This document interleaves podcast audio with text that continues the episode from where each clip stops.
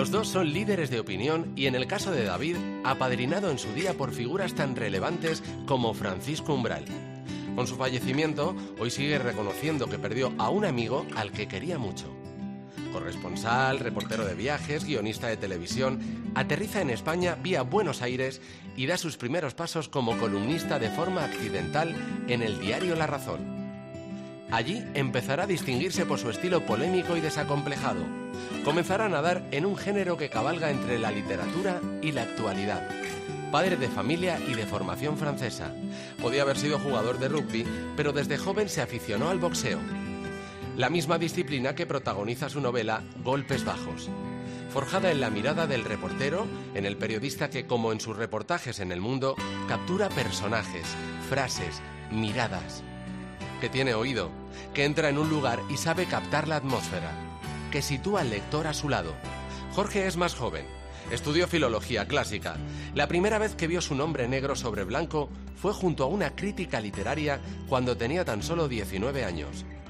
Su primer entrevistado le tranquilizó ofreciéndole un cigarrillo y a los 20 debutaría como columnista en el diario local madrileño El Distrito. En sus escritos no tenía miedo de meter citas de Kant pese a las quejas de los lectores, asegurando que no se le entendía nada. Pasaron los años y Jorge siguió soñando, hasta que recaló en los platos de televisión, en los estudios de radio o en el mundo, donde en la actualidad es jefe de opinión. Nadie le ha regalado nada y siempre aspira a que sus lectores, tras acercarse a sus textos, aprendan algo, pero también se diviertan. Diálogos. David Gistao y Jorge Bustos. Cope. Estar informado. ¿Sigues metiendo can? ya, ya la estoy dejando. ¿Qué tal, David? Hola Jorge, que se me dejan los auriculares para escucharte mejor. Me ha, me ha sabido a poco la introducción. Yo pensaba que habría Ha sido más larga la de David. un rato más de elogios. Sí, me- Mira, sabes que cuando ha dicho lo de, cuando ha dicho la introducción lo de, lo de umbral, que bueno, lo de apadrinar o no es un poco lo de menos, pero me, me- me ha pasado una cosa contigo y que me, me pasa, me pasa también con Javois muchas veces, que es el, el lamentar que, habéis, que hayáis llegado un poquito tarde para conocerlo y para que los conociera vosotros. Sí. Porque había una sensación como de continuidad dinástica que pasaba por Umbral y que venía de otros. Y que estaba muy bien haberlo tratado, haberlo visitado en la casa aquella de Majadahonda que tenía, donde te hacía zumos de limón y te daba whisky Valentine's y todo eso, y haber descubierto el, el personaje real, más allá de, no sé, del recuerdo que podáis tener de él, ¿no? Pero es una, es una pena que no hayáis llegado a Madrid a tiempo, bueno, a Madrid, digo, a- al Sí, oficio, es verdad. a tiempo de conocerlo. Yo cuando te conocía más te preguntaba por él, porque sí es verdad que en las, en las columnas del mundo, en la contraportada de Umbral, eh, te citaba con frecuencia. También te cita en un, en un libro, eh, Sí. Los días de Sí, Argüelles, los ¿no? días calientes de Argüello, algo así. algo así, uno de sus últimos dietarios. Eh, y además eh, él tiene ya en ese libro como una percepción de, de- de- de autoextinción cercana y como que hay un, un, aliento hacia la generación que le sucederá y que en el columnismo, bueno, eh, siempre, siempre te preguntan eso, quiénes son tus referencias, quiénes son y qué, y qué certezas tiene el oficio para continuar, viendo cómo, bueno, pues tiene algunas amenazas desde que las redes sociales o la competencia de otros eh, ocios tecnológicos pues eh, desvían las vocaciones que antes se, se iban hacia la literatura. En el, en el libro este que mencionas, el Umbral me decía una cosa muy... O sea, me, me recuerda una cosa que él me decía con frecuencia, que yo no compartía para nada, pero bueno. Él, cuando yo lo conocí y en el libro está reflejado, él ya, él ya era un hombre muy encerrado, un poco enfermo, ya no tenía eh, tanta vida mundana, no salía tanto. De hecho, ibas a, ibas a verlo con la sensación de que ibas a ver al abuelo, cuando lo visites un domingo, ¿no? A su dacha. Y como, y como te esperara y no acudieras, a mí me llamó una vez al periódico, yo, estaba en La Razón, y me llamaron de opinión y me dijeron, acaba de llamar Umbral enfadadísimo porque te estaba esperando, y pregunta que si te ha secuestrado Bin Laden, porque es la única excusa que te permite para haber faltado a la cita. Pero en aquella ocasión, él, siempre me decía que, fíjate, cosa más antiperiodística, que no se debía viajar. Que había que. Ese, ese mito del, del baldosín ocupado, invadido en Madrid, que tienes que defender contra la feroz competencia de la profesión. Me dices, ¿pero qué haces tú marchándote de viaje? Sí, un día vas a volver y habrá otro haciendo columnas. Esa es la mentalidad del que vino de provincias y se, y, se, y se la jugó en el rompeolas es, de sí, todas España. ¿no? es. Esa es mentalidad un poco de provincias, pero de niño de Valladolid, pero que es verdad que hoy en día al revés. Cuando estás en Madrid no estás nada más que deseando irte, aunque luego tienes que volver, es verdad, a defender el baldosín, hay que defenderlo, pero también es verdad que, que la inspiración siempre está fuera. Lo que pasa es que Umbral era un poco ese columnista de batín, ¿no? Que, que bueno, tuvo una época muy mundana, efectivamente, de, de, de, Sí, pero no era gran reportero. de estar con la Jet y tal, pero... Pero, Pero que sí. todo pasaba en Madrid, su gran tema era Madrid. Sí. Y que, yo creo que además periodísticamente eso es un peligro, porque nos, nos terminamos ahí como encerrados en la endogamia hasta Madrid, en lo que llama Sí, cenacular, ese adjetivo que se debe usar en este caso. cenacular. Pero yo creo que el, yo creo que el reportero tiene que andar por ahí. Nosotros nos ha pasado una cosa y en eso sí coincidimos, que es que yo- nos han hecho columnistas demasiado pronto. Y hemos perdido el perfil este del reportero, del tipo que viaja, del, ¿no? No, no sé si El, el así. columnismo es verdad que debería ser una, un ejercicio de madurez, ¿no? Como que cae por su propio peso cuando ya Después de la- los las 50 piernas no te sostienen para, para caminar. Pero, pero también pienso que, que el columnismo es compatible con la, con la crónica parlamentaria, con la entrevista, con, la, con el reportaje deportivo. Con, es decir, mientras, mientras no mantenga, mientras mantengas un pie en la calle, creo que la columna mejorará. El problema es que también hay una corriente, ni mejor ni peor, pero bueno, que se practica últimamente mucho que se... Igual que en la literatura está la autoficción, que es gente que novela su propia vida, mezclando realidad y, y- y ficción sin, sin deslindarlas para Eso es lo de carrera. ¿no? confundir al lector, sí, a raíz de Carrer y de muchos otros, y en España también.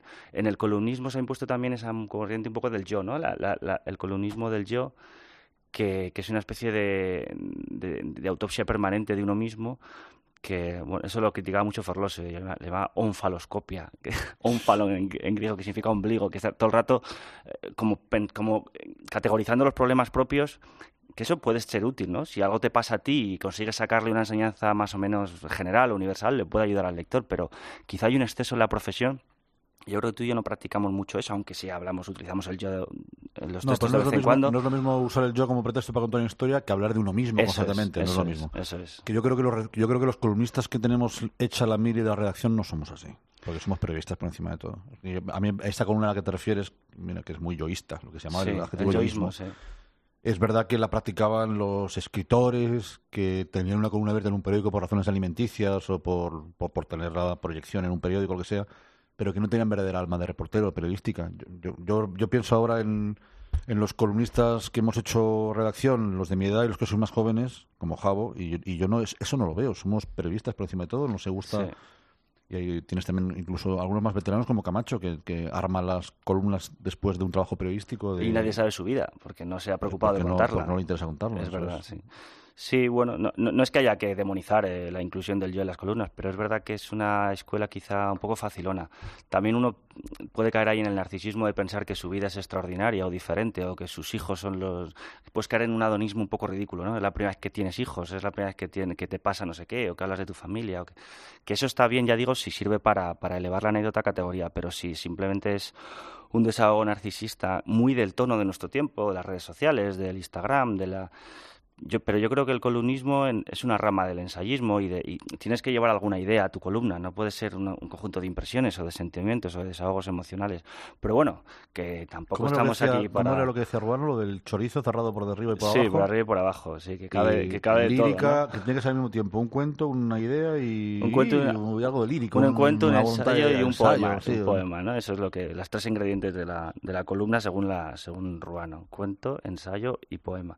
Pero pero bueno, hay muchas fórmulas. Lo, lo de lo de lo de umbral de cabe todo es un poco recuerdo un poco a lo de Baroja, de la novela es un saco donde cabe todo. Entonces, en las novelas de Baroja de repente hay 20 páginas sobre Schopenhauer en Sí, el árbol de la las- vida, por las ejemplo Las digresiones, y unas digresiones y luego solo descripción y luego solo acción.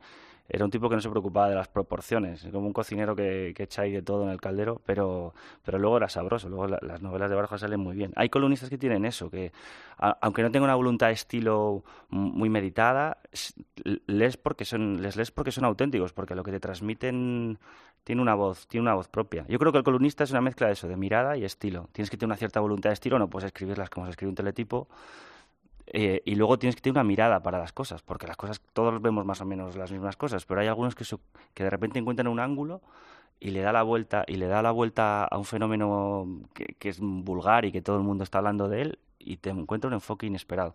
Eso yo creo que es lo que, lo que hace al columnista distinto. Y, y hoy es, es importante, porque como todo el mundo es escritor y nadie es lector, hay una su- saturación de, de firmas Y, de, libros. Y de libros. Yo he leído que el 40% de los libros que se editan en España al año se devuelven. El 40%.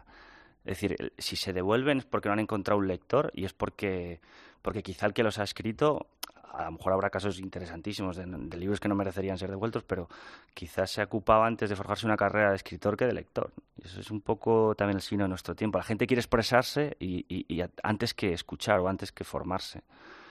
A mí me parece un error eso, pero... No, eso, lo, de la sobrepublicación de libros, mira, la, he sufrido hasta yo, que, cuando he sacado novelas que he vendido poquísimo y por muchas por muchas razones. Tampoco hay que buscar creer que conspira nadie contra ti, pero, pero es verdad que es muy difícil, muy difícil colocar un, libro y hacerlo destacar de la enorme cantidad de libros que te aplastan nada más salir el tuyo. Y eso es difícil, joder. Yo ahí, la, verdad es que. Y esto tiene que ver con la obra, ¿eh? que puede ser mejor o peor, puede ser más acorde o no con las modas editoriales. A mí, cuando llevé la novela de boxeo a la editorial, me decían que. antes incluso de leer, de haberla leído, me decían, esto no va a salir bien porque la palabra boxeo repele al lector. Es decir, las novelas las compran mujeres básicamente y cuando vean en la portada un guante de boxeo no van a comprar este libro. Entonces, entonces más, más cosa que luego fue verdad.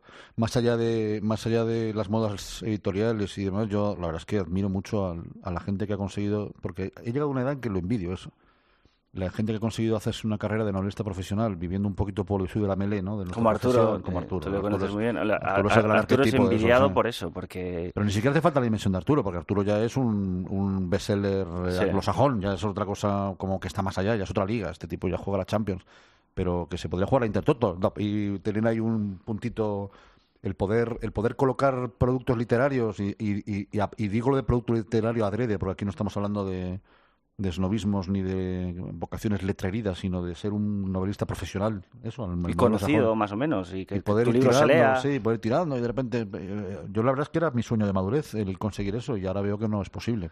Porque no, no, no sé, no no, no tengo la capacidad esa de ni de escribir con las frecuencias suficientes ni de conseguir interesar al, lector lo suficiente. Bueno, eso tiene que ver también con la dedicación al periodismo. Yo creo que si el periodismo se deja tiempo, como recomendaba Hemingway, sí, sí que es posible a lo mejor afrontar eso. Lo que pasa es que a lo mejor ni tú ni yo nos queremos queremos ser en el fondo emprender una un, camino literario que es muy sacrificado. lo que pasa es que el, que no quiere ser literario es el camino. yo, sí querría. Yo ahora llegando a cierta edad, después de haber, fíjate, porque, con perdón por el lugar donde estamos, pero voluntariamente yo no madrugaría a las 7 para venir a la radio a hablar. Claro, lo haces porque es un trabajo. pero también es un trabajo los Pirineos escribiendo bestsellers, claro. Pero, pero es un trabajo que te consume energías creativas también. O sea, aunque parezca que no, opinar de política, estar metido en la... Claro, claro, Dios quiera eh, tiempo Claro, estás, estás centrado en la actualidad en problemas mm, que, parecen urgentísimos, luego te das cuenta de que son más o menos banales, salvo que está ahí una guerra civil o algo parecido, y, estás matando a lo mejor una vocación más profunda, o matando o postergando la sinería hasta que al final pues eh, te das cuenta de que te has hecho mayor y no has cumplido tu gran novela. Bueno, para que hay una sensación que yo, yo sí la tengo, cuando tienes una familia muy hecha ya, una, una vida muy hecha, muy armada, cuando tienes ya una edad no muy lejana de los 50, aunque no llego todavía, las cosas ya es difícil que den un vuelco. Pero la novela es un género de madurez, David. Yo creo que, vamos, eh, me parece muy pronto para, para renunciar a ese No, no, si no renuncio, sí, yo sigo, sí, ya, que sea como hobby. ¿Y estás escribiendo, además? Bueno, de hecho ya he terminado.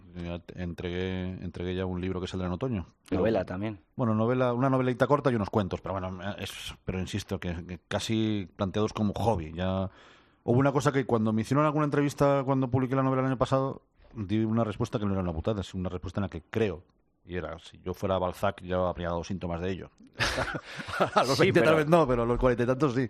Pero yo me gustaría ver a Balzac en 2018, porque claro, eh, los escritores... Eh, pues sería guionista del HBO, probablemente. Pues, pues, a lo mejor, pero muchos escritores que han vivido del periodismo, las grandes novelas realistas del 19 se publicaron en, periódicos, es decir, incluso Dostoyevsky alargaba las novelas porque cobraba tanto a tantos rublos la, la, página, es decir, y, Dickens igual. El, folletín, sí. Y luego lo que pasa es que le salían obras maestras, pero, pero Hay una cosa vivían del periodismo. En, en, lo que se llamó la edad del jazz, en la época de Scott y demás, que los escritores tienen un sustento. Bueno, para empezar, también estamos hablando de una época en la que el novelista tenía mucho público cautivo, porque no había ni cine.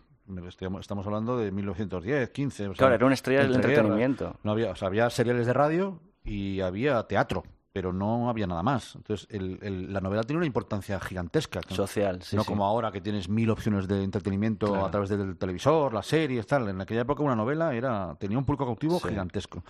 Entonces era muy fácil vender y vivir de ello. Pero es que además tenían otra cosa, que es, que es, un género que se ha perdido por completo, que además seguramente tú lo conocerás mejor que yo, que eran estos las, las revistas de cuentos y los cuentos que publicaban desde el New Yorker. Sí, el New Yorker, sí. Eso, ahí se cuentos hicieron, muy bien pagados. se en- hicieron carreras como la John Cheever, Somerset Maugham, Sal- Salinger. Scott Fitzgerald, Salinger, sí, sí, vivían, vivían de los cuentos. Toda la vida que se pega Scott Fitzgerald y Zelda viajando por toda Europa, de balneario en balneario, pegándose fiestas, emborrachándose y tal, se la, se la paga con cuentos. Es decir, Fitzgerald no, no venía de una familia pobre, pero tampoco rica. Bueno, con cuentos y con el éxito y con el éxito del Gatsby de eso esa noche. Sí, ¿no? Y, los- y- y vivió de eso durante 12, 13 años hasta que ya empieza su, su, decaí- su decadencia. Pero es verdad, antes te hacías una vida.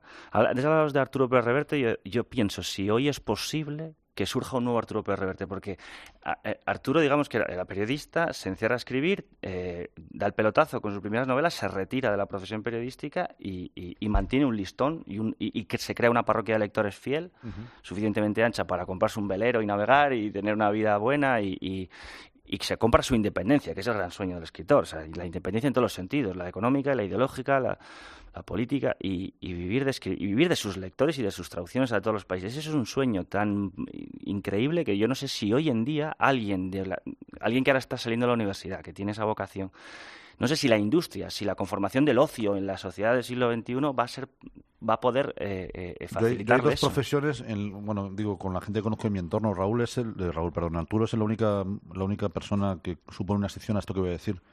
Yo me trato mucho con novelistas y con boxeadores, y los dos tienen un segundo trabajo. Sí. Ninguno puede vivir Ninguno puede vivir de ni de ser boxeador ni de ser novelista se vive en España, salvo grandes excepciones. Sí. En la novela, porque en el boxeo no hay ninguna excepción. No, en, en- en España no hay un boxeador que viva exclusivamente de ello.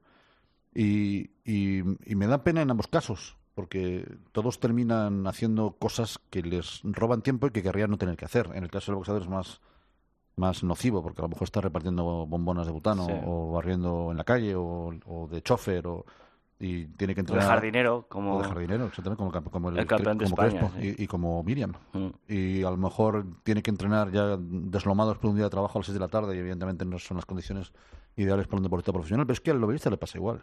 Yo no conozco un novelista. Normalmente la salida alimenticia más lógica está en los periódicos, en las tertulias, pero bueno, hacen otras cosas, cursillos, tal, pero, pero, pero novelistas que se dediquen exclusivamente a eso, yo personalmente en el- mi trato, bueno, estaría, en España estaría Marías, me imagino, y, y Arturo. Pero porque empezaron su carrera antes de la, del, del boom este de... Bueno, y porque supieron tener éxito, porque tecnológico. mucha gente empezó su carrera antes del boom tecnológico también Claro. está lampando, que evidentemente También, claro. evidentemente hay un mérito, supieron acertar. Yo siempre he pensado que en el caso de Arturo, y en eso me parece muy admirable, cuando, cuando hablo de él siempre hablo de un novelista profesional. Y cuando, y cuando hablo de un novelista profesional me, me, me refiero a un tipo que no necesita ir de maldito, que no necesita eh, hacer la crónica de sus propios excesos, que es capaz de pensar tramas. Y documentarse. Y pensar una Viaja, trama. hace viajes solo para recabar es. información. Sí, pero eso también es una producción que no se puede permitir. Fíjate, si yo encima tengo que hacer localización de exteriores para escribir una novela, Claro, claro. termino pagando por escribirla. vamos. pero te quiero decir que es ese concepto Sí. ajeno a lo mejor a la cosa bodelariana del, del, del poeta Sí. narcotizado que se suicida en la mesa. No, un, un novelista profesional que piensa tramas, que las ejecuta y que lo puede hacer lo mismo para, para una novela que para el cine. Un buen artesano, un buen Y artesano. con un concepto del trabajo, ¿eh? que es un tipo que se encierra a las 8 de la mañana en su Hombre, despachito y no sale hasta las 2. Sí, pero además incluso los que iban de malditos o se construyeron una leyenda, pues estoy pensando en Cela, por ejemplo, luego indagas en su vida y resulta que el tipo se levantaba en, cuando vivía en Mallorca, por ejemplo, Eso en cualquier caso. y se levantaba a las 6 de la mañana y estaba hasta las 2 sentado a la silla, ¿eh? de 6 a 2 todos es la anécdota de Carlos Barral cuando en la época, cuando la Ghost Divine mandaba en Barcelona y iban todos a la Costa Brava a veranear, que dice- en la época del boom, cuando el boom, porque además es verdad que el boom iberoamericano tiene una capitalidad editorial en Barcelona, Sí. y que se los llevaba, se llevaba Vargas Llosa a la playa, a Costa Brava, y decía, y era- decía Carlos Barral, es pesadísimo este chico, estás viviendo un día de playa, estás tomando unos cócteles y de fondo se oye todo el rato su máquina de escribir. Es verdad que Vargas Llosa es ese tipo de novelista, es decir, no, no tenía quizá la, genialidad de, de, de innata a lo mejor de un Gabo, pero trabajaba, pero con, sus novelas son un prodigio de relojería. La, la, composición de conversación en la catedral a mí es una novela que me, parece fascinante por el trabajo que tiene cada frase, la trama eh, pero claro, es verdad, hay novelistas artesanos y novelistas más torrenciales que se dejan ir por una especie de talento interior irreprimible. Lo que pasa es que eso está un poco también romantizado, ¿no? Sí, yo lo creo eso. Probablemente la disciplina es la base de todo. También en el periodismo. Hay Oye, gente- es que si para ser novelista tienes que estar loco, tener una patología, pues fíjate, no puedes mantener una familia, no puedes ir al Sí. súper a comprar, en fin, hay una vida que Sí. tienes que poder vivir como, con un concepto de oficio, ¿no? Tampoco hay que hacerse daño uno mismo. Es la- el contagio del rock, ¿no? De la vida del, Claro, del la vida del rockero rock, en, la literatura. Parece claro. que si no has tenido una vida de excesos y se alimenta eso, cuando en realidad uno no crea por su vida excesiva, sino a pesar de ella. Es decir, los grandes escritores que han tenido adicciones o han sido alcohólicos o a las drogas o tal, en realidad eh, convivían con sus demonios que- que les gustaría no así de Bueno, adictos. eso, intentaban, intentaban curarse para poder escribir. Los lo usaban explica a pesar bien. de la droga y del alcohol, no gracias a ellos. Eso lo explica muy bien un novelista que tiene fama de borrachuzo, que es Hemingway.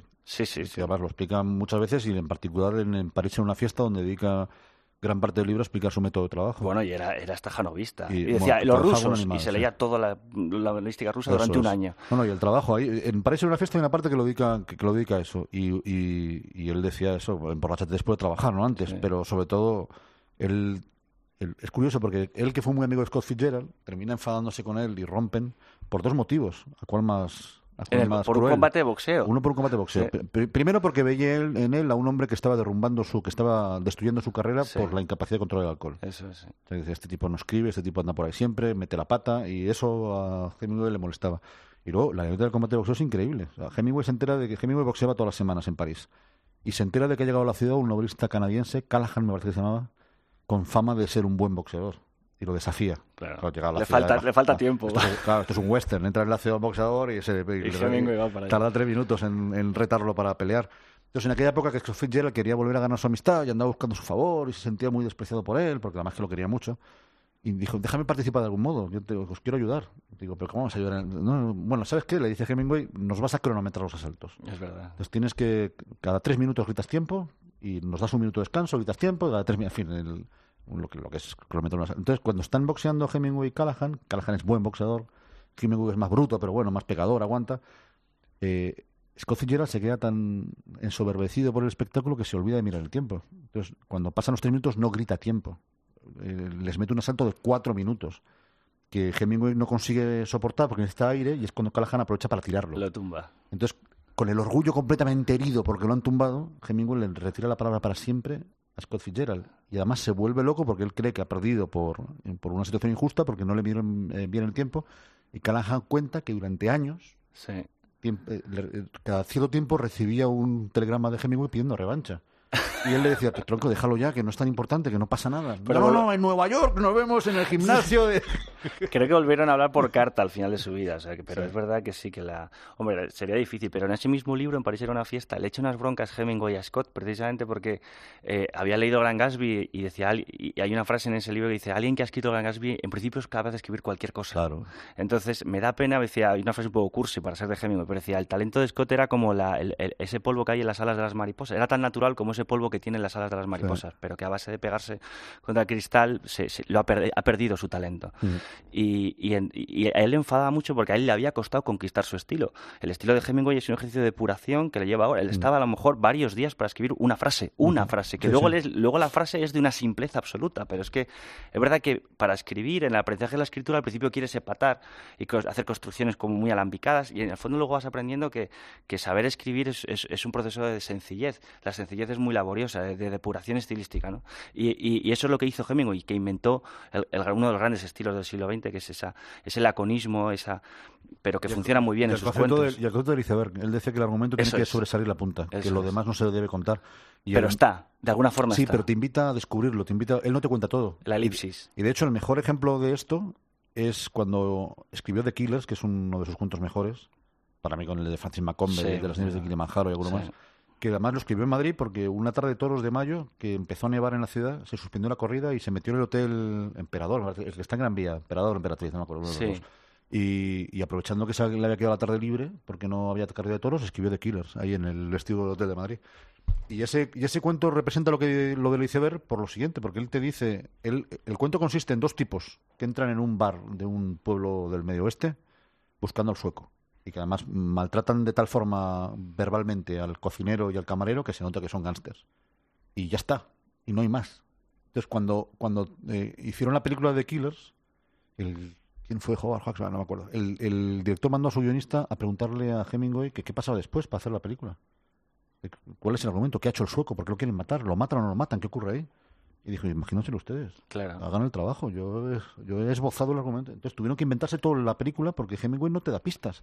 Entonces, esto es lo del iceberg. Él te, Eso enseña, él te enseña lo que sobresale en el mar de- de- del argumento y lo demás lo tienes que decidir tú. Fíjate qué estilo, además, más contradictorio con los tiempos que corren, donde hay que expresarlo todo, Todo, la sí. verborrea, el expresarlo todo. El silencio es revolucionario. Este, este hombre lo que hizo, muchos otros grandes escritores, eh, El extranjero de Camus es un ejemplo de eso también. Tú no sabes muy bien por qué Mersol mata a...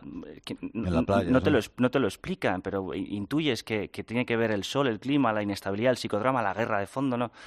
Eh, pero, pero es verdad que eso es contradictorio con los tiempos que corren, donde parece que si no se lo das todo masticado, los grandes clásicos del siglo XX presuponían la inteligencia del lector. Él lo va a completar. El lector va a completar lo que yo imaginaba aquí. Y, y- y no se lo voy a dar todo masticado, porque será más, habrá más placer estético cuando él, el, el lector consiga eh, eh, bueno, entender o poner de su parte, porque la lectura es un, es un ejercicio de actividad cerebral, no como la televisión o otros donde te lo dan todo más o menos imaginado y hecho, ¿no? Aunque también hay series Joder, que son, que son obras maestras. El modelo Aaron Sorkin este te abruma porque es que no te deja. Bueno, bueno, es, es que Son unos diálogos excesivos. Todos los personajes, Diálogos todos los personajes son torrenceles hablando Sí, y además sí. hacen unas frases perfectamente Perfectas, polidas, sí. con metáforas, con tal.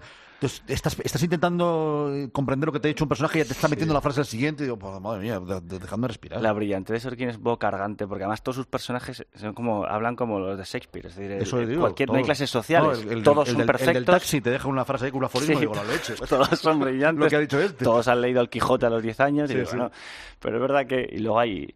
No, hombre, pero hay series, es verdad, donde, donde el diálogo tiende a lo mínimo y, y la, y, la, y la película o el guion se desarrolla con imágenes, que supongo que eso es la quinta esencia del El otro cine. día, hablando de diálogos, Javier, ¿qué te parece esto? El otro día tuve un problema. Es que acabas de decir eso de Shakespeare y demás. Y es verdad que, claro, si llegara Shakespeare, los personajes de Shakespeare no hablan como lo hayan en realidad, hablan poéticamente. Claro, hablan en Es verso. una ¿no? licencia de... El otro día entregué el los cuentos estos al- en la editorial. Y me llamó la editorial para decirme que había muchas palabrotas en uno de los cuentos. Digo, ya, es que los personajes de ese cuento Claro. hablan exactamente así. Claro. ¿no? O sea, hablan, dicen follar, dicen joder. Claro. ¿qué, qué van a decir? Si son tíos de... Ya, hombre, pero hay un... Me decía, pero, pero eh, podrías idealizarlo, poetizarlo, como hace Shakespeare. ya, pero es que esto es otra cosa. Es que yo estoy, haciendo un estoy intentando hacer un ejercicio de naturalismo, de reportaje. No de- ni un paso atrás. o sea, es Claro, que- eh, esta gente habla así. como- o sea, si un tío dice, me cago en 10 a ver si me follo esta, no voy a decir, repámpanos. Eh, quisiera ahora, bajo esta luz crepuscular, decirle hasta la misela. No, Por- porque un tipo de Carabanchel del siglo XXI Tiene que hablar así. tiene que hablar sí. así. No, es que el, el- el- el taco además se nota cuando es una es para patar o es un o está exagerado de cuando es una necesidad. Es que hay, hay- para construir un personaje creíble, la verosimilitud es el único mandamiento de, de la narrativa. Tú tiene, tiene que ser tiene que ser creíble el personaje. Y, y- y ahora me han contado a mí también novelistas que, que las editoriales están contratando unos tipos siniestros que son lectores, lectores profesionales expertos en localizar la, la incorrección política para extirparla Claro, claro, y claro. garantizar sus posibilidades comerciales. Es decir, pero bueno, eso es matar cualquier creatividad en el arte de la novela a futuro. Es decir, si tú eh, eh, solo te importa que la novela alcance el mayor número posible de, de- de- de lectores, de- entonces te estás cargando, bueno, no se habrían publicado las grandes novelas del siglo XX, los grandes clásicos, no, no, no conoceríamos, no Joder, sé, pero ¿sabes lo peor de eso? lo peor de eso es que la, la atmósfera está tan cargada de esa vigilancia que termina afectándote. Sí, sí, sí. Eso, yo hago una ficción, por ejemplo, esto que he entregado ahora, y, y de repente haces que un, que, que un personaje que se, Te autocensuras. tiene un comportamiento determinado con una mujer. Entonces, entonces al escribirlo dices, Uf, claro. Aquí voy a perder tantos aquí lectoras. aquí el Me Too me pasa Sí, por encima. sí, digo. Claro, claro, Pero claro. entonces, no, entonces, entonces piensas, joder, van a pensar que yo soy así, pero no, no, pero esto es un personaje, claro. Claro, si es un- ficción, sí, un personaje tiene derecho a actuar como actuaría. Claro. Además, no todos tus personajes son tú y actúan. Pero te quiero decir que, que te tiras 20 minutos pensando en, en no sé si esto no habría que suavizarlo, Sí, porque, porque, porque. No, ¿por qué? Porque si es, si es un personaje que golpea a mujeres, eh, porque, es, porque es una ficción y porque el personaje es así. Pues es así, ¿qué se le va a hacer? Y el mundo está lleno de gente así, y hay que salir a confrontarlo Claro. y no hay que crear una distopía eh, bien pensante en la literatura para apartar a la gente del horrible contacto con las cosas reales o con la sociedad. Sí, la gente dice taco, sí, la gente se comporta violentamente, pues sí, ¿qué se le va a hacer? Eso, sí, eso tiene que ver con un poco con un concepto terapéutico de la literatura, como si la literatura toda tuviera que ser de autoayuda, o, o como si uno tuviera que encontrar eh, eh, moralejas, ¿no? Tú lees un libro para que te den una lección de vida edificante No, y tal. o como no, si no. la lectura fuera un instrumento social de, de pedagogía, Sí, de mejoramiento, sí. Digo, pues no, no tiene por qué ser eso. O Puedes sí, elegir o- hacer eso. O pero- sí lo es, pero a través de, de- de- de asomarte un poco a, a- a la profundidad del hombre o lo que, lo que pueda conseguir el, el escritor de, de enseñarte de la vileza del alma humana. Eso también te mejora, es decir, enfrentarte a los, a los Claro. abismos de lo humano, que los tenemos todos. O sea, no, no te ayuda a ser mejor persona a ocultarte no sé, eh, eh, que hay personas que se suicidan, en concreto 10 al día en España.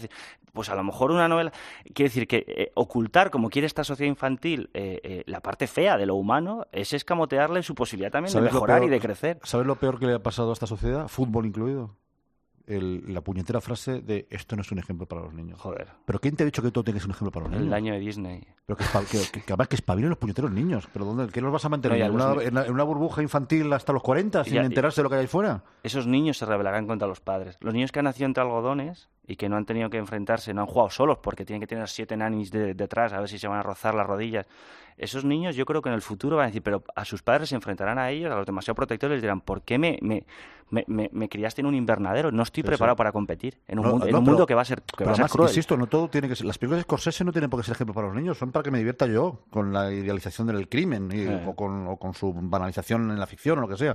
No, pero las críticas del logo de Wall Street, pero ¿cómo pueden hacer esta película? ¿Cómo pueden tirar, así? ¿cómo es que los... tirar enanos? No sé qué. Pues sí, porque, porque es que es una película. No quiere decir que cosas se tengan enanos en casa y los torture. Pero a lo mejor es que los lobos de Wall Street eh, durante los 80 y 90 fueron así. Y decir, bueno, pues es que y esa película, y además luego hay una lealtad de los, de los, de los espectadores, de los, de los consumidores de ese tipo de arte a esos, a esos autores que no les escamotean, que no les, no les dan la moralina.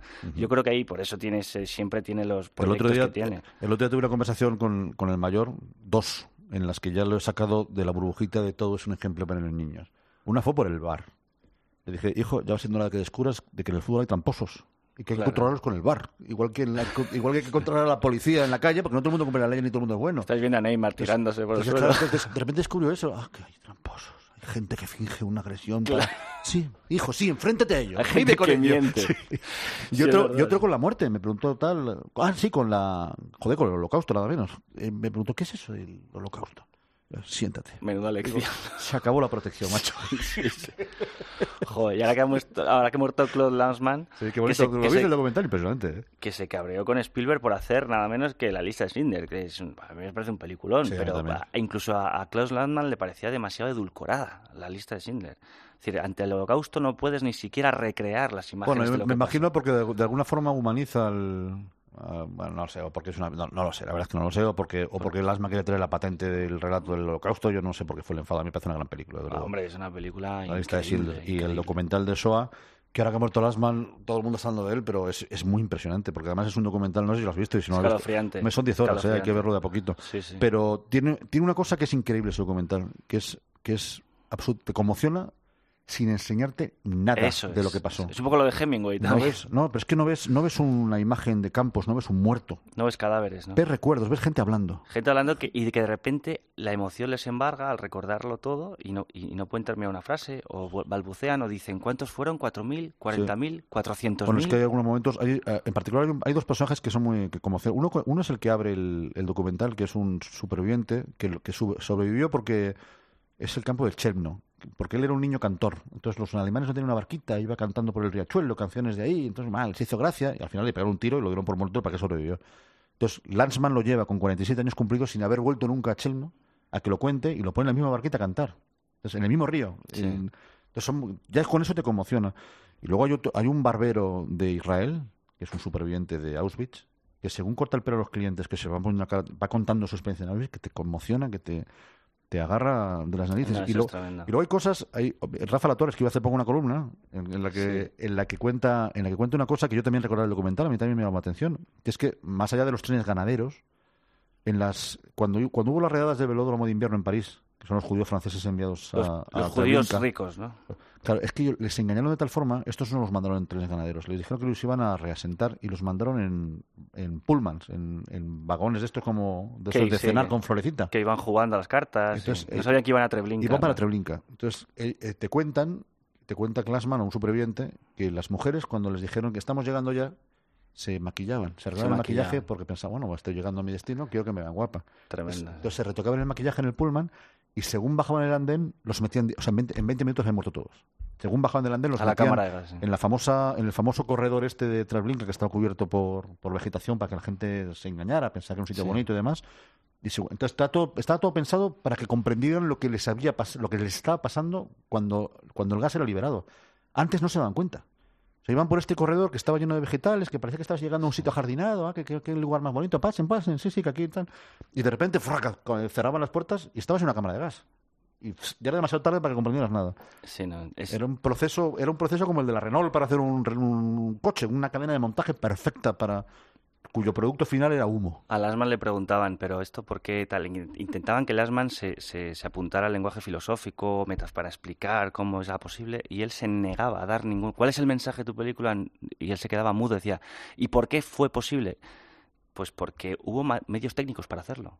Punto. Fue posible, de- evidentemente hay una ideología detrás, hay, un, hay, Bueno, una, hay una degeneración moral, hay, un, hay una política, hay un momento, pero es que fue posible hacerlo, porque por primera vez en la historia la industria permitió Eso es.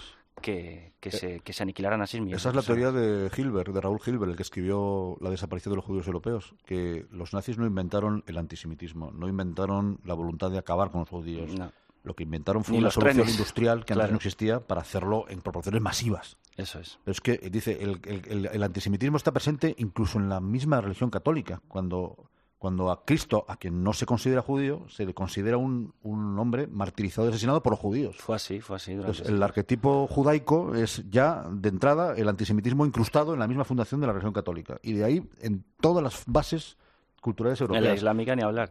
Pero sí es así, claro. Es decir, eso, eso es- yo estuve en Dachau este, este, este año por primera vez en mi vida, que no, no, no he estado nunca en Auschwitz. Dachau era un campo, no era un campo exterminio, aunque, aunque murieron 40.000 Hay personas. cámara de gas, ¿eh? pero hay una cámara de gas, hay un crematorio que, que- que pude ver y ahí sobre todo era la represión política eh, de, de los homosexuales también, de los, Comunistas. de los, de los Sí, testigos de Jehová, Dachau es el primer campo. Católicos Es el también. primero, lo, lo montan en el 33 y está pensado para encerrar la oposición política alemana. Sí, son 12 años de campo y es el que sirve de modelo a los demás, pero no, no estaba pensado como campo de exterminio. No, no, no. Lo que pasa que luego son los ya, polacos. luego al final acababan muriendo de, de por el esfuerzo. Bueno, este- Dachau, es, Dachau son las imágenes estas de la liberación. Cuando, eh, cuando los rusos están acercando a Auschwitz, se, se produce lo que se llama la marcha de la muerte, que es que los, Sí, los supervivientes de los campos polacos son llevados a Alemania porque los rusos van a liberar los campos del este. sí. Y, y llegan en condiciones. ahí ya Son no- esqueletos andantes. Pero sobre todo es que ahí ya se ha jodido toda la burocracia y la eficacia industrial ha desaparecido. La gente llega, mueren, trenes que son abandonados ahí. Sí. Y es la famosa imagen de la que retoma la serie Band of Brothers, que, de la liberación del campo cuando encuentran a la gente amontonada en vagones, en Sí, habitaciones. y a la puerta de los crematorios porque se les había acabado el carbón. Es. Ya no se les podía quemar, es. entonces se, se amontonaban como 30.000 cuerpos es. porque no se les podía ya quemar la- porque no había y a la población de Dachau la obligan. La población de Dachau. Tú, viste, tú has visto Dachau, está en- es, como, es como en los pabellones deportivos hoy de Sí, los pueblos, sí, está sí, metido en el pueblo. No puedes decir que A no sabes lo que pasaba ahí. Sí, sí, sí. Y a la población de Dachau la obligan a desfilar ante los cadáveres para que sean conscientes del horror que estaban Eso lo hace cometiendo. Patton, ¿no? Creo, Eh, general no sé- Patton bueno, los creo que li- fue. No sé si fue Patton, los que liberaron Dachau, no, no recuerdo si fue Patton. Y eso, es- la verdad es que es una imagen impresionantísima. Fíjate dónde el refinamiento de la crueldad de los nazis llegaba hasta el punto de plantar chopos en la esplanada de Dachau, donde están los barracones. Hay chopos que son los mismos que están Sí. hoy, altísimos. Y eligieron el chopo porque en verano en Múnich, en esa zona, hace un calor eh, atorrante, es, es un calor increíble. Y, y- y eligieron la copa del chopo porque es tan fina que no da sombra, para que los prisioneros no pudieran buscar el cobijo de la sombra durante, durante el tiempo que estaban trabajando o que pudieran escaquearse un momentito del trabajo para buscar la sombra. Es decir, plantas árboles, pero te preocupas de que la especie de árbol Sí, que sí. eliges es lo No de alivio. No de sombra. Es decir, eh, eh, para llegar a ese nivel de crueldad tienes que haber deshumanizado, despojado de cualquier humanidad a tus víctimas. Y claro, para ellos los- un judío no era un ser humano, era Es un- increíble una porque, rata, ¿no? porque al mismo tiempo la elección de la solución final de los campos, de las- esto de la conferencia de Wannsee, es al mismo tiempo una confesión de la humanidad de los verdugos. Porque el- ellos, cuando entran los Einsatzgruppen famosos en el este y empiezan a matar manualmente con, con escopetas y las fosas comunes y los Sí. babillar y todo eso, los, los dirigentes nazis descubren que sus soldados se deprimen. Sí, Que, que aguantan un tiempo, pero se alcoholizan, se embrutecen. eh, Sí. eh, no, pueden, no, no puedes eh, hacer una jornada laboral de ocho horas consistente en matar niños y que no te afecte, por mucho que los hayas deshumanizado. Entonces deciden, hay que encontrar maneras más asépticas de hacer esto. Que porque todavía el soldado alemán se no es suficientemente, claro, Entonces, brutal para entonces eso. en parte eh, empiezan a usar auxiliares bálticos, lituanos, porque son Sí. mucho más burros, incluso ucranianos. Que Los son, serbios también, las pero, flechas pero de oye, Budapest. hay que, hay que hacer algo un poco más aséptico porque la gente se nos alcoholiza. Y es cuando, cuando buscan primero los camiones estos con el gas para El adentro. y- CO2, sí. y, luego, y luego... ¿Sabes que yo conocí a un tipo que de- estuvo en la liberación de Dachau?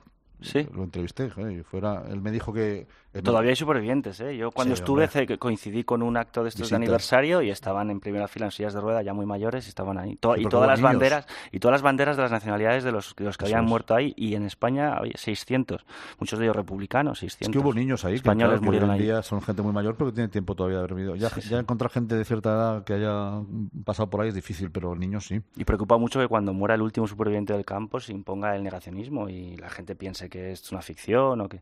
Entonces yo creo que sí que es un programa... Me explicó el guía alemán que todos los niños alemanes, todos, para poder terminar el bachillerato, tienen que visitar al menos un campo a lo largo de su vida escolar. Escolar, ¿eh? Hablamos antes de proteger a los niños, de, bueno, pues esto lo, hici- lo hicieron sí. los alemanes, lo hicimos nosotros. Yo lo, yo, yo lo haría, desde luego. De hecho, a mis, a mis sobrinos siempre intento llevarlos tanto a, bueno, dicho así parece que te vas de excursión, pero sí a campos y sobre todo y a Normandía. Y les explico la Segunda Guerra Mundial ahí y todo eso. Son cosas que hay que saber.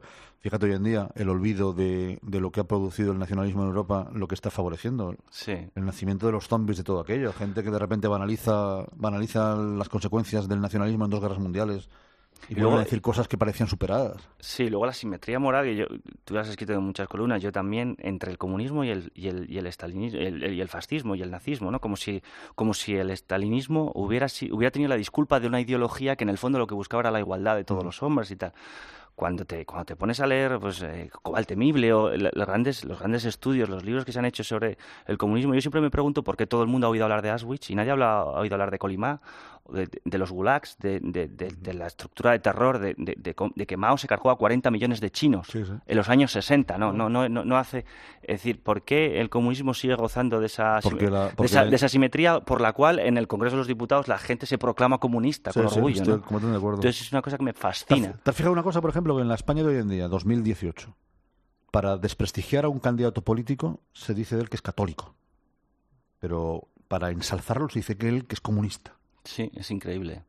No aprendemos de eso, ¿eh? Y a mí, a mí me parece asombroso. Y bueno, me imagino que es una consecuencia de la seducción que hizo el comunismo en la inteligencia oficial del siglo XX. Y de los que- 40 años de franquismo, que es donde parecía pero- que el comunista era el demócrata. No, el- pero, porque, el- pero esto es global, esto no pasa solo en España. Que es verdad, hay una, hay una lo que Wolf llamaba el marxismo rococó. Hay, un- Sí. hay una penetración intelectual del comunismo que esa guerra la ganó. La guerra, de la, la guerra intelectual la ganó en la Guerra Fría y parece que en los rescoldos del- de la inteligencia oficial, de Sobre la todo la Bill- francesa, ¿no? Sí, sí, bueno, y la, Sartre y y la propia estos. americana. Si es que, en Bueno, claro. Berkeley, en fin, Sí, es que- verdad. Que, que yo creo que es un, es un triunfo gigantesco del comunismo que sigue, es- y eso es una guerra del rato que la sigue ganando. ¿no? Ganaron la propaganda y... Y todavía hoy, en- incluso la 70 siguen años después de nuestra guerra civil, siguen ganándola en el relato y, y siguen y siguen, siguen vendiendo nuestra guerra, esta idea también un poco de Malraux y de Hemingway, ¿no? De que nuestra guerra civil fue la última, la última contienda romántica entre buenos y malos. ¿Cómo que entre buenos y malos?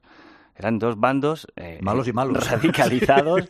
en los dos bandos se cometieron atrocidades. Ahora que, ahora que, nos- que, que Pedro Sánchez está eh, volviendo a recuperar la memoria histórica, en la esperanza de que se le dé algún voto, yo sostengo que ni siquiera a los votantes, bueno, a lo mejor a, a, a los que tengan de 70 para arriba y, y- y no sé, y tengan historias familiares de represión franquista brutal, no sé, pero, pero yo creo que, sin embargo, a- ocupa un espacio en la opinión pública el fran- Franco y el franquismo absolutamente desproporcionado y además comparado mm, erróneamente con el nazismo como si es que es que me niego a aceptar eso y cualquier historiador solvente que no sea un sectario que pretenda una prebenda al gobierno de Sánchez se tiene que negar a comparar a Franco con Hitler. Lo siento mucho no es que Franco sea bueno y Hitler malo que no pero es que no es comparar para empezar en Alemania no hubo una guerra civil el nazismo triunfó, se impuso. Pero Hubo yo- algunos valientes que, que se la jugaron o que, Hombre, o que, o fueron sí- a la resistencia. De alguna forma sí la hubo, ¿eh? pero lo que pasa es que no fue una guerra abierta. Pero des- desde los Freikorps después de la Primera Guerra Mundial hasta los choques entre comunistas y, y, y nacional, Sí, eso es verdad. las SA. Pasa que se impusieron fue muy pronto. En, en dimensión pandillera. digo, hubo una guerra civil pandillera. Sí, sí. Que, los, que los nazis ganaron enseguida y que además, en cuanto ocuparon el poder, ya está.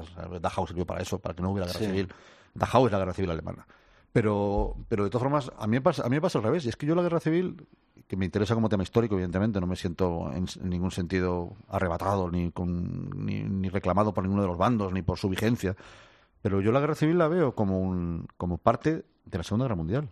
Sí, fuimos un teatro de ensayos para lo que iba a pasar después. De ensayos Entre de- dos bandos que, que de- eran radicales, que eran dos bloques comunistas y fascistas. Eso y es, ese era el, eso ese- es. Y la y guerra civil es un episodio y una inmensa prólogo, digamos. y una eso. inmensa tercera España tomada como rehén por los dos bandos pero en la guerra civil hubo una inmensa tercera España y es de lo que habla Chávez Nogales en sus libros que, que, que fueron eh, ocultados silenciados para que no nos diéramos cuenta de que ni todos eran fascistas ni todos eran comunistas, no, fuimos rehenes de dos grupúsculos radicales muy bien movilizados y organizados que, que, nos llevaron a una guerra. Mira la guerra civil, que es civil evidentemente, pero que está internacionalizada desde el primer momento y que además responde una cosa que eh, esto escribe Snyder, lo de Tierras de Sangre, que es el invento del Frente Popular, que es, que es el caballo de Troya del estalinismo, que triunfa en Francia con León Blum y triunfa en España que es, que es cuando, cuando Stalin dice para penetrar en ciertos países occidentales tenemos que hacer el juego democrático, que es una cosa muy de Podemos además.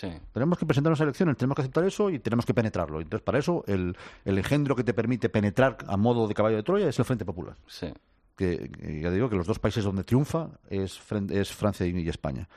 Entonces, eso te, eso te, y luego la, la, internacionalización fascista, por otro lado, que enseguida también entra, enseguida comprende que eso es un conflicto que alude a todo el mundo, que es y entonces, la guerra civil no lo es hasta cierto punto. Es la primera guerra internacional en la que, o no la primera, porque también en Ucrania ha habido ya y en Finlandia, es la primera, la primera guerra occidental, digamos, en la que ya atisbas el choque de órdenes que va a estallar en la Segunda Guerra Mundial. Por eso cuando le preguntan a Churchill qué hacemos en España, dice, mira, nada, pase lo que pase, Inglaterra pierde. O sea, el modelo de democracia liberal que, encarna, que encarna Inglaterra no puede tomar partido ni por unos ni por otros. En cualquier caso, lo que va a salir de ahí al final de esa guerra es muy nocivo para nosotros. Y es verdad. Y de hecho empieza una cadena de acontecimientos por la cual se da la circunstancia de que una vez caída Francia en el 40, en otoño del 40, en toda Europa hay una sola democracia liberal, que es Inglaterra. O Gran Bretaña. Es la única. Todo lo demás ha caído, en un, en un lado o en el otro, invadidos por unos o por otros. pero todo lo demás ha caído.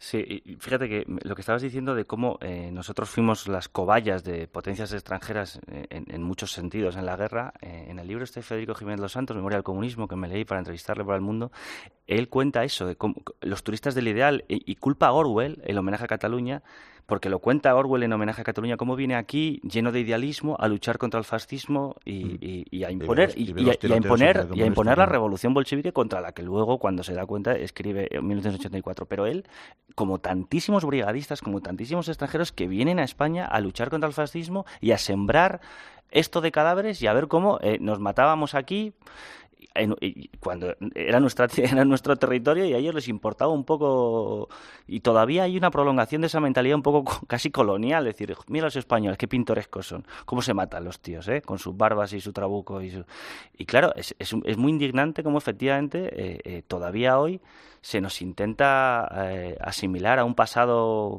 pintoresco, a una España atrasada sin remedio, incapaz de dejar atrás el franquismo. Lo hemos visto en el tema del proceso catalán.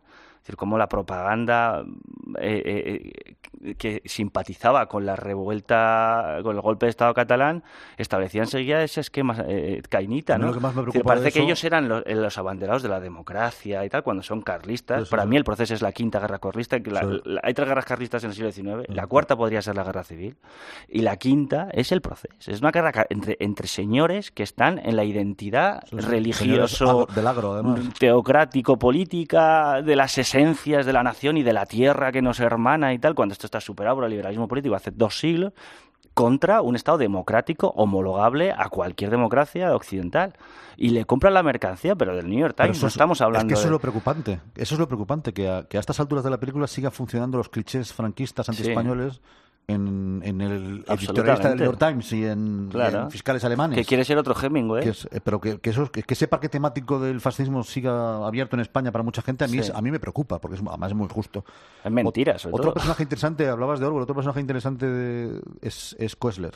Arthur que, también viene, que también viene a España como agente comunista del Comintern, que lo mandan aquí, y también luego tiene una serie de libros, incluidas sus memorias. De los primeros que se convierten. Eh, pero pero, pero en que, que, es que hay que leer también para comprender, para comprender que la idea de que en España solo se enfrentaron unos señores muy malvados y fascistas, eh, ungidos por Hitler y por Mussolini, que es verdad que lo eran, contra un buen salvaje de la izquierda progresista y democrática, es mentira. Claro. Estamos penetrados por ambos lados. El otro bando estaba penetrado por el Soviet. ¿Cómo se llamaba el que estaba en Hotel Florida? El famoso comisario. El enlace ruso de Stalin. El que, se, carga, que se carga a John al, amigo de, al, amigo de, John Dos Pasos. que, es el desengaño de Dos Pasos con el comunismo. Cuando, cuando están todos metidos en Hotel Florida. Y Hemingway, por cierto, lo disculpa. El crimen. Este, sí, no me acuerdo. se me ha olvidado. Perdonad por la imprecisión. Bueno, empezar por, empezando por el oro de Moscú. O sea, que, sí, bueno, aparte.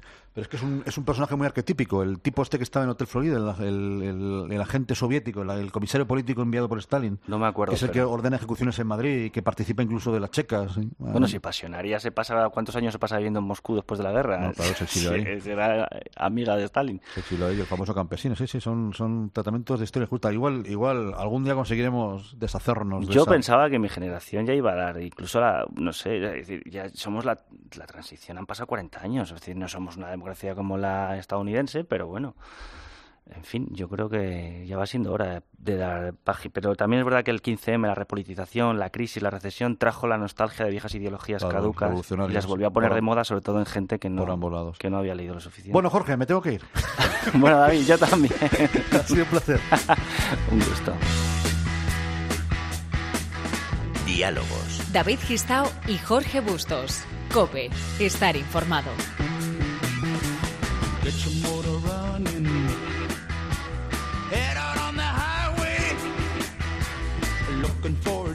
Adventure. And whatever comes our way. Yeah, darling, go make it happen. Take the world in a love embrace. Fire all of your guns at once and explode into space. I like smoking lightning heavy metal thunder racing with